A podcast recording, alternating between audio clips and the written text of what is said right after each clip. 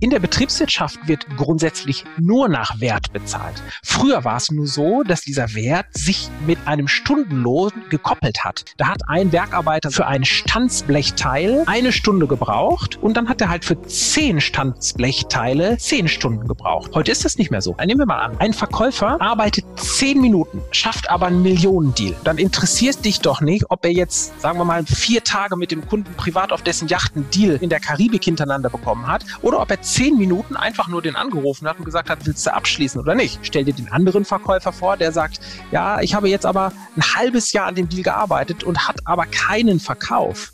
Der hätte hm. nach Stundenlohn bezahlt, einen hohen Stundenlohn generiert, hätte aber keinen Wert geschöpft. Wenn, wenn jemand gut verkaufen kann, dann hat er sozusagen auch eine unmittelbar messbare, wertschöpfende Tätigkeit, für die er quasi auch nach seinem Wert her halt her bezahlt werden kann. Es gibt auch so Copywriting-Dienstleister, speziell in den USA, die machen das meistens so, wenn du irgendwie einen Verkaufstext dir gönnst bei denen, dann legst du eine nette fünfstellige Summe hin und dann wollen die eben noch die Hälfte von allem, was dann an Umsatz resultierend aus der höheren Konversion da hinten rauskam. So, und jetzt sind wir live. Wunderbar. Hi Sven. Ol wir sind live. Oliver, grüß dich. Wie fühlst du dich heute? Sehr, sehr gut. Es ist bitter kalt, aber sehr schön. Ja, schön, dass du wieder dabei bist. Gern, vielen Dank für die Einladung. Gerne, gerne. So, du hast ein neues Buch geschrieben. Das heißt Raus aus dem Stundenlohn. Ein, ja, ein relativ, für mich ein relativ provokanter Titel, speziell, wo doch so viele Leute aus ihrem Stundenlohn auch zwangsläufig rausgehen müssen äh, durch äh, bestimmte C-Punkt-Krisen. Ähm, wie kommst, kamst du denn auf diesen Titel? Naja, die Krise ist natürlich genau der Anlass, ja. Das heißt, die Menschen gehen ja gar nicht freiwillig raus, aber ich habe mal so ein paar Zahlen mitgebracht. Alleine die DAX-Konzerne haben in 2020 100.000 Mitarbeiter entlassen, entlassen müssen. Ähm, also sowas wie zum Beispiel BMW, ähm, hat also in großen Mengen Mitarbeiter entlassen die Telekom hat entlassen, Lufthansa, also 100.000 Mitarbeiter und das sind nur die DAX-Konzerne. Wenn du jetzt äh, heute angestellt bist in der Gastronomie oder du arbeitest im Freizeitbereich, was weiß ich, in einem Freizeitpark, hast du das Problem, dass du abhängig bist von deinem Arbeitgeber. Und mein Appell und deswegen der provokante Titel ist halt, nutzt doch einen Teil deiner Freizeit und bau dir einen weiteren Einkommensstrom auf, vielleicht zwei, drei weitere Einkommensströme, und zwar ohne dass du deinen, die, den Komfort deines festen Arbeitsverhältnisses aufgibst. Denn ein festes Arbeitsverhältnis ist ein Traum, absolut. Du bist arbeitslosenversichert, du bist rentenversichert, du hast planbare Arbeitszeiten. Ich will da niemandem sagen, gib deine Arbeit auf, aber ich glaube, dass du es heute, und das zeigt die Krise, dir und deiner Familie schuldig bist, zusätzlich ein Nebenbusiness aufzubauen. Mhm. So, und in der Vergangenheit hat man ähm, eben, äh, nehmen wir mal ein schönes Beispiel, ganz in der Vergangenheit, da haben also zum Beispiel äh, hat äh, der Patriarch, der Firmenpatriarch, ja, der hat für dich gesorgt. Und ganz früher waren das so die großen Industrien, also Siemens oder Opel. Da gab es ja ganze Karrieren bei Opel. Also Opa war schon am Band bei Opel, Vater war am Band und ich mache auch eine Ausbildung bei Opel. So. Und das ist halt heute nicht mehr so. Da kann es dir passieren, dass du in relativ kurzer Zeit, Krise hin oder her im Übrigen, einfach arbeitslos wirst. Und dann hast du eine ganze Karriere äh, vor dir, bist vielleicht mit Mitte 50, Mitte 55 und stehst da. So, und früher gab es mhm. den Patriarchen, ja, zum Beispiel die Firma Hans Grohe. Hans Grohe stellt Badarmaturen her mhm. und ein bekannter Hersteller. So Mittelstand. Jetzt kann man sagen, na ja, der hat doch so bestimmt auf seine Mitarbeiter Acht gegeben. Ja klar, der klassische deutsche Mittelstand, der hat auf seine Mitarbeiter aufgepasst. Da gab es den Patriarchen, der ging so morgens Hände klopfen, Schulterklopfen durch die Fabrik. Der hat aufgepasst und der hat auch in Krisen zu seinen Mitarbeitern gestanden. Mhm. Und so auch die Firma Hans Groh, die macht so eine Milliarde etwa Umsatz, 4000 Mitarbeiter. Aber weißt du was? Die gehört Herrn Grohe doch längst nicht mehr. Die ist verkauft an die US-amerikanische Masco Group. Das ist eine Heuschrecke. So. Und plötzlich mhm. stehst du davor und bist in einem ganz, ganz traditionellen Unternehmen eigentlich eingestellt, das dir eigentlich von der Wiege bis zur Bahre eine Jobsicherheit garantiert hat. Aber das ist mhm. illusorisch heute. Da, da fühle ich mich ja richtig schön als Dinosaurier, weil ja ich ja auch ähm, hier voll in Kontrolle von Digistore bin. Äh, ja, schon also ich glaube auch. Fast. Ja, ganz genau. Und äh, du bist natürlich in einem Bereich, in dem du äh, äh, eben auch, auch Mitarbeiter hast, die äh, nach Wert ja äh, sich qualifizieren. Ja, also das heißt, da ist es vielleicht nicht mehr so wichtig, ein, nach Stundenlohn zu arbeiten, sondern eher nach dem, was an Produktivitätsoutput rauskommt. Denn das Thema Stundenlohn, das ist ja ein Relikt so aus der alten Industriezeit, da hat ein Werkarbeiter, sagen wir mal, für ein Stanzblechteil eine Stunde gebraucht und dann hat er halt für zehn Stanzblechteile zehn Stunden gebraucht. Das war so 1850 in der äh, Gründungszeit. Ja, die, wir haben ja die deutsche Gründerzeit 1850 gehabt. Heute ist das nicht mehr so.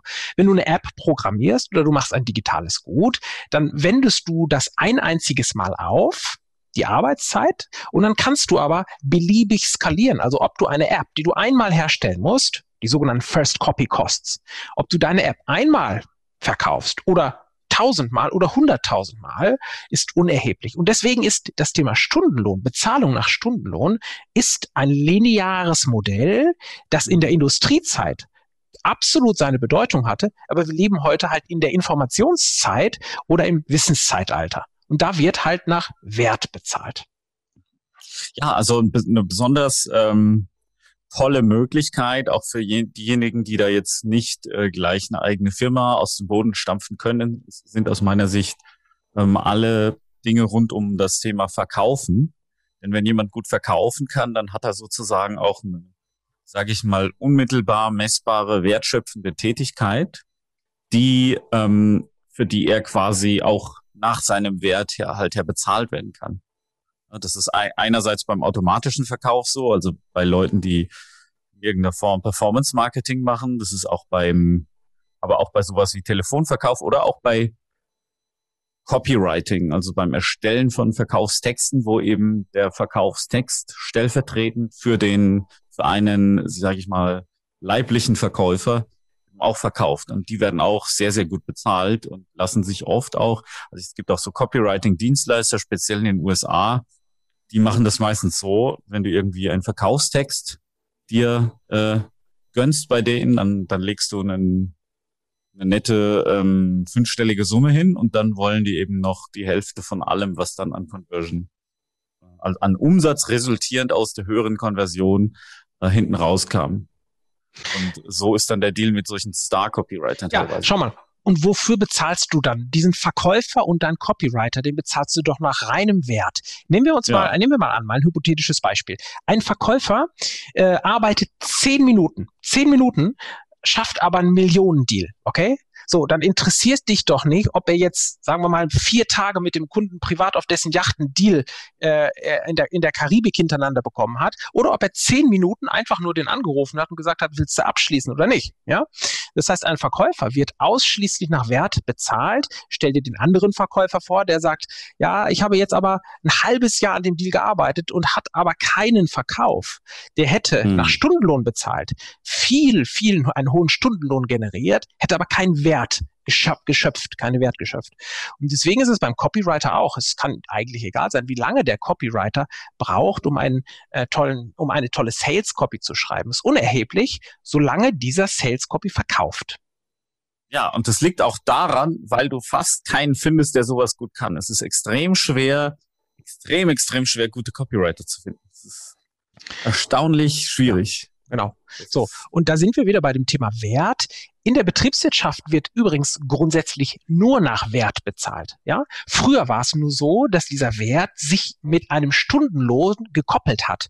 Also bei dem Bland, äh, äh Blechstandsarbeiter, da kann man das ganz gut sehen. Ja? Eine Stunde braucht er für ein Blech, dann braucht er für zehn Stunden ja, also zehn Bleche, zehn Stunden, das ist ein fairer Deal, das ist für beide Seiten berechenbar. Und heute ist das halt eben tatsächlich nicht mehr so. Mal ein schönes Beispiel wäre, stell dir vor, du gehst zu einem Physiotherapeuten, weil du Rückenschmerzen hast und der braucht zehn Stunden und macht mit dir die kompliziertesten Übungen, braucht zehn Stunden und nach zehn Stunden hast du nach wie vor Rückenschmerzen. Dann ist der Wert, mhm. obwohl du einen hohen Stundenlohn bezahlt hast, null. So, und jetzt stell dir ja. einen anderen Physiotherapeuten vor, der dich mit Rückenschmerzen aufnimmt und der sagt, ah, das liegt am Iliosakralgelenk, genau da. Drückt einmal auf die richtige Stelle, es macht Knack und nach drei Sekunden Arbeit ist, bist du wieder rückenschmerzfrei.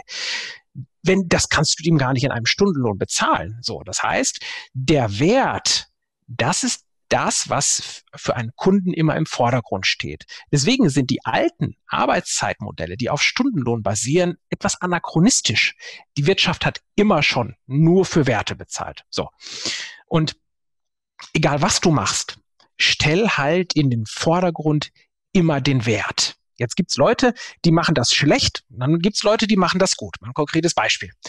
Ähm, wenn ein Monteur nach draußen fährt und zum Beispiel eine Schrankenanlage repariert, weil du eine, einen Parkplatz betreibst, ja, dann kann er sagen, oh, mein Monteur war acht Stunden dran und hat achtmal, sagen wir 50 Euro Stundenlohn, gleich 400 Euro bekommen, ja, hat acht Stunden dafür verbraucht. So.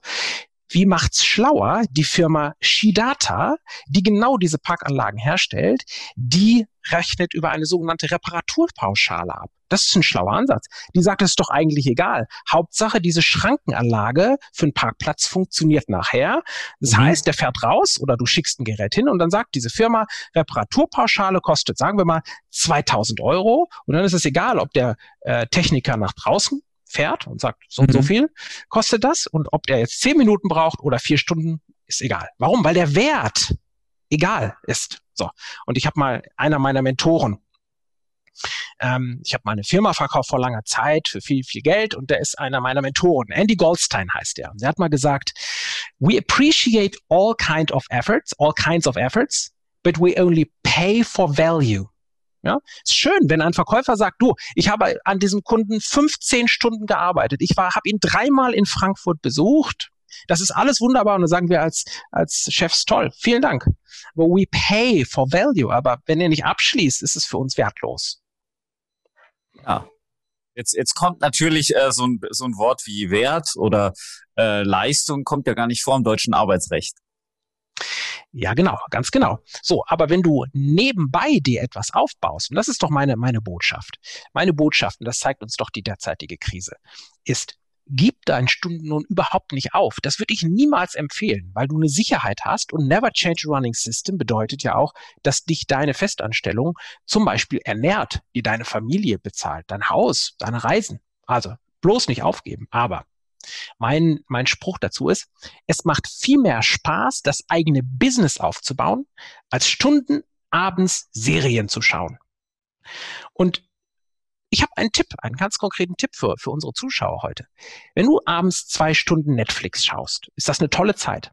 Aber nutzt doch eine dieser zwei Stunden, nur eine einzige Stunde abends und bau dir aus deinem liebsten Hobby, aus deiner liebsten Leidenschaft, aus dem, was du sowieso abends am liebsten machst, ein eigenes Nebenberufsbusiness auf. Stück für Stück. Und betrachte das auch gar nicht so sehr unter dem Hintergrund, naja, irgendwann werde ich damit mal selbstständig, ja, sondern nimm es als und sieh es als spielerischen Ersatz, als spielerischen Ersatz für Netflix. Da, wo du abends zwei Stunden Netflix schaust. Ich schaue selber gern Netflix, ich mag das. Aber vielleicht sagst du, statt zwei Serien oder zwei Folgen einer Serie abends, statt Binge-Watching, schaue ich mal nur eine und die andere Stunde, da bastel ich mal an meinem Business herum. Und das funktioniert ja übrigens ganz gut, weil du gar nicht merkst, dass du an deinem Business arbeitest.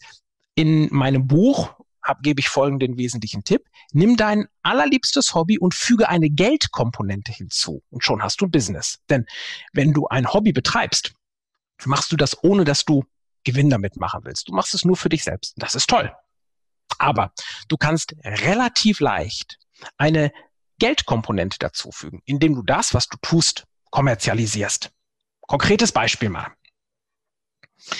Einer unserer beiden Kunden, also mein Kunde, weil ich ihn berate, dein Kunde, weil er natürlich Digistore nutzt und ich glaube sogar Code Channel, der ist Vanlifer. Der liebt es, in äh, einem selbst ausgebauten Kastenwagen durch Europa zu fahren. Und jetzt hat er zwei Businessmodelle daraus gemacht. Ganz einfach. Der hat über Jahre seine, seinen Kastenwagen selbst ausgebaut. Okay? Also der hat Kniffe entwickelt, wie man zum Beispiel ein Bett einbaut oder einen Kühlschrank, wie man das mhm. Ganze mit einer Batterie versorgt, wie man duscht in dem Wagen. Das hat er perfektioniert. Das macht er sowieso. Das liebt er. Der sitzt abends stundenlang mhm. daran und bastelt daran herum. Dann ist es doch leicht, zum Beispiel einen How-to-Kurs zu entwickeln. Dafür brauchst du nicht mehr als ein einfaches aktuelles Telefon, ein Smartphone mit Videofunktion drin. Das sogar, ich habe bei mir also zum Beispiel so auf meinem Telefon ein einfaches Videoschnittprogramm. So, das ist das erste Business, das er daraus gemacht hat. Also eine Ausbauanleitung, die er gegen Geld verkauft für den Ausbau von Kastenwagen. Und zweites Business Model, jetzt ist er doch Vanlifer und fährt durch ganz Europa und kennt Hidden Spots, also irgendwelche tolle mhm. Orte, an denen er mit seinem Kastenwagen steht, die so ein bisschen off-topic sind, die keiner sonst kennt. Und da hat er einen Geheimführer Vanlife rausgemacht und sagt, ja, ich verrate euch die schönsten Spots in Europa mit fantastischem Ausblick, die keiner kennt. Und damit das Ganze nicht so über, sich überläuft, kostet das halt eine monatliche Gebühr. Was man hieran ganz gut sehen kann, ist, du nimmst dein liebstes Hobby, gehst an dieses Thema raus aus dem Stundenlohn als Spaßprojekt dran, ohne dass es mhm. dich unter Druck setzt mhm. und machst mit einer einzigen Geldkomponente. Und das kannst du halt über Dienstleister wie CoChannel und Digistore zusammen im Wesentlichen outsourcen. Also du kannst dich auf das konzentrieren, was dir wirklich Spaß macht, was du wirklich liebst, was deine Kernkompetenz ist. Und das machst du zu einem Nebenbusiness. Ja, wie ist es denn, okay, dieser Vanlifer und ähm, wie, wie kann der denn jetzt seine Sachen verkaufen oder wie kommt denn der jetzt an Kunden, deiner Meinung nach? Was ist ja. da der beste Weg? Also, schau mal, ich gebe immer als wesentlichen Tipp, wenn du dich selbstständig machst mit als Nebenbusiness, dann konzentriere dich bitte auf deine Kernkompetenz. Das ist deine Leidenschaft, das, was du am allerliebsten machst. Nehmen wir ein Beispiel, Sebastian Vettel ist Formel 1 Weltmeister. Der kann eine einzige Sache extrem gut, nämlich Autofahren. Und zwar unglaublich gut, soweit, dass er Weltmeister ist. Aber glaubst du, der kennt sich mit der Technik aus? Glaubst du, der liegt abends doch und, und repariert und fettet sein Auto ab und wechselt Reifen? Nein, dafür hat er Experten.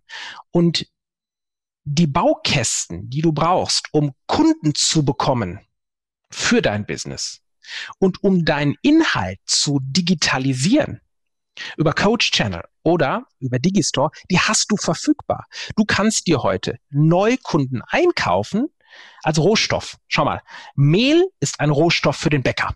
Der macht sich auch keine Gedanken dazu, woher kriege ich mein Mehl. Und Neukunden ist ein Rohstoff, den kannst du für planbares Geld dir einkaufen. Wo geht das? In den einfachsten Formen wir haben nur zwei Marktteilnehmer überhaupt im Internet, nämlich Facebook. Zu Facebook gehört Instagram und mhm. WhatsApp. Und das andere Teil, der andere große Mitspieler ist Google mit YouTube. So.